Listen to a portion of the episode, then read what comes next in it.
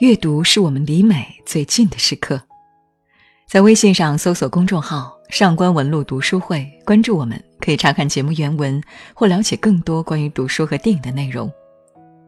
各位好，我是上官文露读书会的主播简宁。贫穷可以改变吗？可以，但并不是人人都可以。穷人为什么难以摆脱贫穷？前段时间，人们心心念念的二零一九年诺贝尔经济学奖得主揭晓，三人上榜。其中，阿比吉特·巴纳吉和埃斯特·迪弗洛两位获奖者曾合著《贫穷的本质》，书中得出这样的研究结论：穷人与富人的差距主要在于他们如何选择。在生活中，越贫穷越容易做出错误的决定，越富有越容易做正确的决定。由于长期的贫穷，人们不知道自己想要什么或不想要什么，不知道对自己及别人的期望是怎样的。也不知道应该做出怎样的选择。曾看过这样一个真人秀体验节目《穷富翁大作战》。节目中，富裕的人体验贫穷人的生活。香港富豪田北辰在参加节目之前认为，即使是弱者亦可以变成强者。每天超长时间的体力劳动，睡在狭小阴暗的房间里，通过一系列实践体验，他深刻的感受到了穷人的不易。体验结束后，他说：“在强弱悬殊的情况下，只有弱者越弱，越来越惨。”这句话说的很对，也很现实。对于有些人来说，能够活着就已经很不容易了。什么理想，睡着了就实现了？多么讽刺却又扎心的真相！在那些卑微的穷人内心深处。他们想拥有舒适的住处、安稳的工作、体面的生活，可是，在贫乏的现实面前，情感的需求、生活的梦想都成为遥不可及的奢望。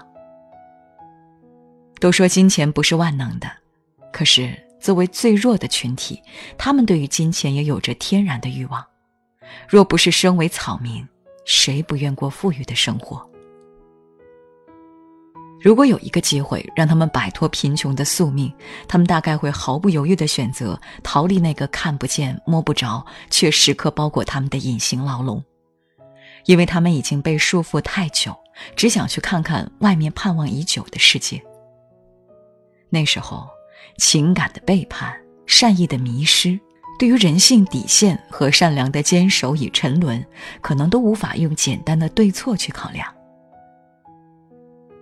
在小说《第七天》中，余华把那些追逐富裕过程中猛烈的思想撞击、残酷的情感考验，以及对于生活中善恶的窥探，都体现得淋漓尽致。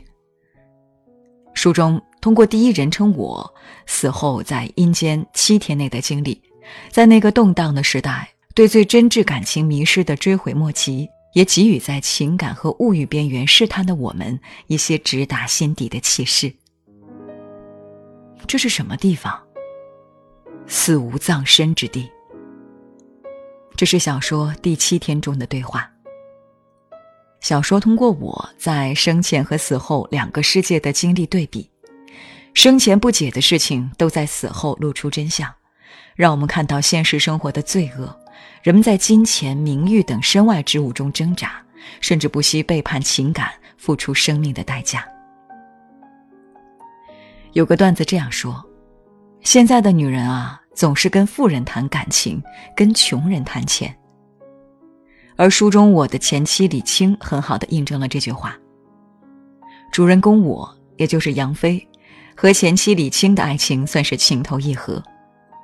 对于杨飞一个很普通的人来说，面容姣好的李青算是自己高攀的存在。虽然杨飞家里不富裕。但是女友很能理解，也很贴心，这让杨飞坚信了对于爱情的正确选择。可是婚后，爱情终究没能抵挡住金钱的诱惑。李青为了所谓的好生活，傍上了大款，抛弃了杨飞，可是却没想到，大款出事后一个人逃跑，抛下李青不管。孤独无依的李青又回忆起和杨飞在一起时爱情的美好，可是爱已不在。悲痛之下的李青选择跳楼自杀。而我在餐馆吃饭时看到前妻跳楼自杀的新闻，在餐馆爆炸的那一刻，沉浸在惊异悲痛之中的我，选择在大火中成全生命。人间就像个戏剧场，半边喜剧，半边悲剧，而在不知道界限在哪之前，人们只能凭借一己之力迈出脚步，即便错了，也无法撤回。爱情的无奈也总是无独有偶。刘梅因为男友武超给她买了山寨的 iPhone 手机，赌气而自杀。此后，在这个呈现真相的死无葬身之地，刘梅才知道，其实男友是非常爱她的。她未尝不想给她想要的生活，可是他身处贫穷，无能为力。真是应了那句：在每个人都想过好日子的时候，感情成了最无用的东西。除了爱，他什么都给不了他；没了他，他也失去了生活的全部寄托。感情重要还是金钱重要？在经历了情感的迷失，在这个死无葬身之地中，他们终于明白感情的重要，可是却再也回不去了。如果说李青和刘梅对于另一半都太过残忍，是背叛，是抛弃，可是他们的生前选择对自己就很忠诚吗？或许在金钱名誉面前。那些违背自己原本意愿的选择，也同样轻贱了自己，背弃了自己。余华认为，这是他至今为止写过的最好的小说。从《活着》到《许三观卖血记》，我们能看到余华不断的对人性的善恶进行着斗争。经过多年的找寻，余华终于在第七天中找到了人性善的栖息地。就是前面所说的死无葬身之地。正如北大教授黄辽宇所评，余华的第七天把中国人的悲哀和善良都写绝了。小说赤裸裸的把在情感和欲望边缘试探后的结果呈现给读者，也告诉我们，不管你承认或不承认，生前还是死后，阶级划分、贫富差距永远都是存在的。即便悲哀，但是在人人都想逃脱贫穷的时代，也还是有像杨飞、武超一样对爱忠贞的人，也还是有像杨飞的养父杨金彪那样有着无私大爱的人。面对情感和利益的抉择，他们的行为都在指向最能温暖人心的诉求：爱，是爱情，也是亲情。如果可以重新选择。李青和刘梅会好好留在男友身边，一起度过平凡却互相取暖的日子吗？答案不言自明。那种因为金钱而背叛或逃离爱情的人，心里一定比恨更绝望，比死更冷酷吧。在最接近生活真相的地方，也让我们看到一些能够穿越时代的某些生活本质的存在。也带给我们对生命的无限怜悯和对现实的深层思考。在追逐利益的时代，穷人应该怎么去平衡心理落差？如何生活的体面，成为每个人灵魂深处的拷问。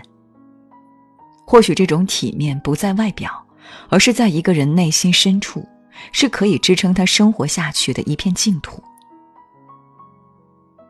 余华曾坦言。我觉得生活实际上是不真实的，生活是一种真假参半、鱼目混珠的事物。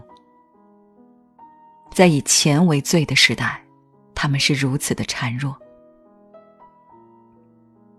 时代的动荡造成人们对无知的不确定，让人不禁感叹生命无常、命运无力，也忍不住想要抓住金钱、地位、名誉这些所谓的改变命运的枝蔓。什么才是最重要的呢？即便命运从未停止对任何人的折磨，内心丰盈的人在一起，哪怕贫穷一生也无所惧怕。或许到什么时候，最能抚慰伤痛的，永远是人与人之间的爱。我们最应该相信的，最能让我们坚强的，超越贫穷限制的，也唯有爱。